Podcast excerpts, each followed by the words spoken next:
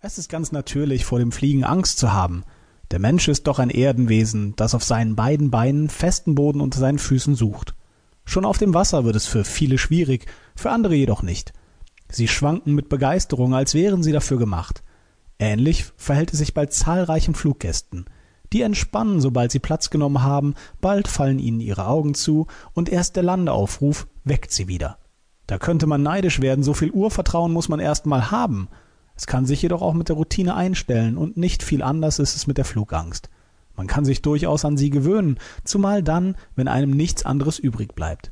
Für den Ernstfall rüstet sie kein bisschen, ganz im Gegenteil, sie nimmt einem nur die Chance dazu, überlegt zu reagieren, während es darauf ankommt. Den Schrecken vorwegnehmen. Absolvieren Sie doch ein Fallschirmspringertraining, bevor Sie in den nächsten Flieger steigen.